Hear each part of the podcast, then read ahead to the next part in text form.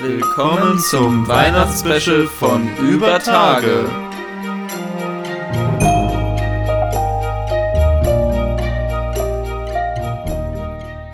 Mein Gedicht heißt Advent. Es blaut die Nacht, die Sternlein blinken, Schneeflöckchen leis herniedersinken. Auf edel Tennleins grünem Wipfel häuft sich ein kleiner weißer Zipfel. Und dort vom Fenster her durchbricht den dunklen Tann ein warmes Licht. Im Försterhaus kniet bei Kerzenschimmer die Försterin im Herrenzimmer.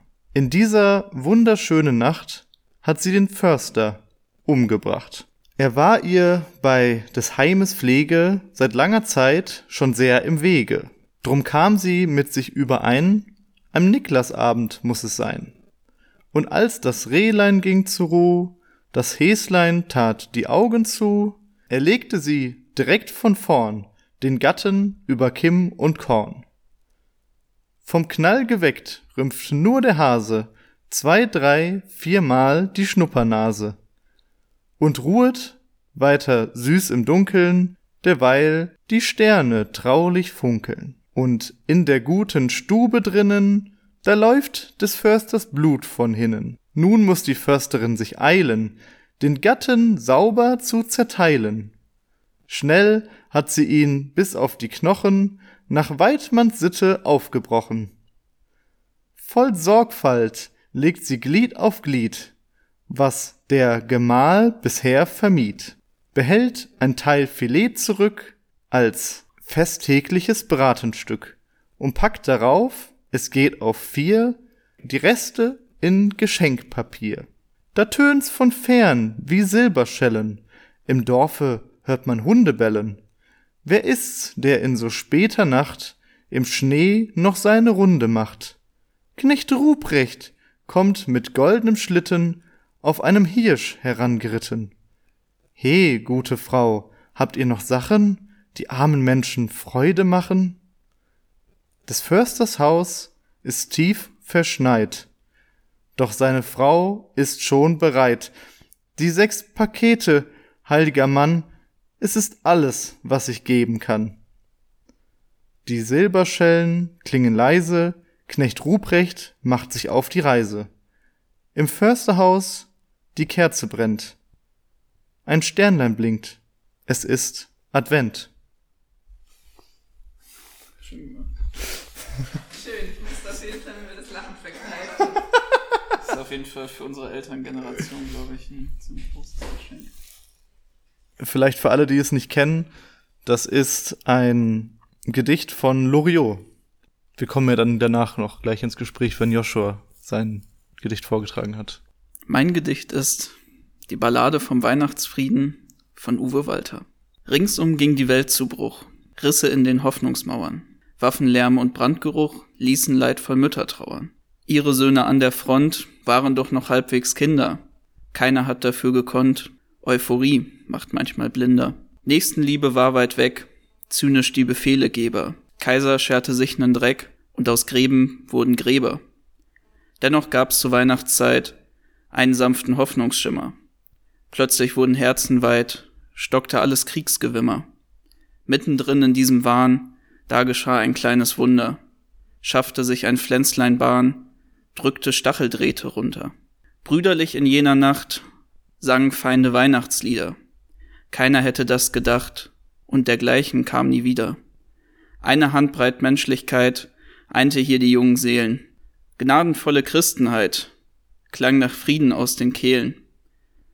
Tannenbäume aufgepflanzt zwischen Tanks und Feldgeschützen, konnten die im Schnee getanzt letztlich nicht vom Tod beschützen. Und ein Wald aus Kreuzen schlicht schlug in viele Herzen Schneisen. Was aus jenem Bilde spricht, muss den Wahnsinn nicht beweisen. Ach, ihr Söhne ad postum, eure Jugend, euer Leben, hingerafft für Macht und Ruhm, keiner kann's euch wiedergeben. Zum Ersten Weltkrieg, ne? Genau. Die Weihnachtsgeschichte. Mhm. Schade. Schön. Wir sitzen hier gerade im Keller von Joshuas alter Wohnung. Ich kenne ja noch meine Schleichwege und dachte mir, das ist doch eine gute Option, weil wir das unterwegs aufnehmen mussten. Und ja, da sind wir in die schöne warme Stube eingekehrt. Ja, verstecken uns so wie das Christkind im Stall. Dein Gedicht ist ja auf den Ersten Weltkrieg bezogen, ne? Auf die Geschichte, die wunderbare auch Geschichte, wie ich finde, auch eigentlich finde ich wirklich die die schönste Weihnachtsgeschichte, auch selbst für mich als Weihnachtsmuffel, wo im Ersten Weltkrieg an Weihnachten es an vielen Stellen eben zur Verbrüderung der Soldaten kam und man über die Gräben hinweg dann zusammen Weihnachten gefeiert hat oder zumindest an der ganzen Stelle eben eine, eine Waffenruhe gab.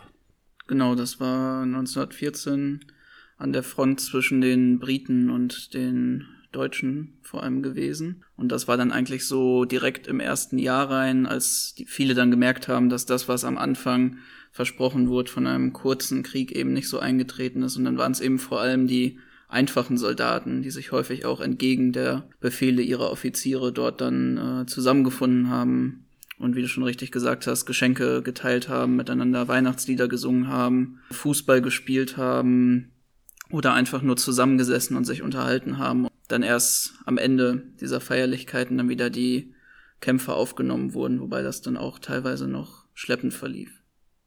Also ja, es ist für mich auch einfach eine meiner liebsten Weihnachtsgeschichten und auch generell eine, finde ich, von den sehr, sehr schönen antimilitaristischen Geschichten, wo wir einfach sehen, dass ja die einfachen Leute, die ArbeiterInnen zusammengefunden haben, über die nationalen Grenzen hinweg, über den Wahn, den ihre Befehlshaber dafür Volk und Nation ausgerufen haben und eigentlich gemeinsam erkannt haben, dass sie gar nicht so verschieden sind, abseits dieser ganzen konstruierten Unterschiede.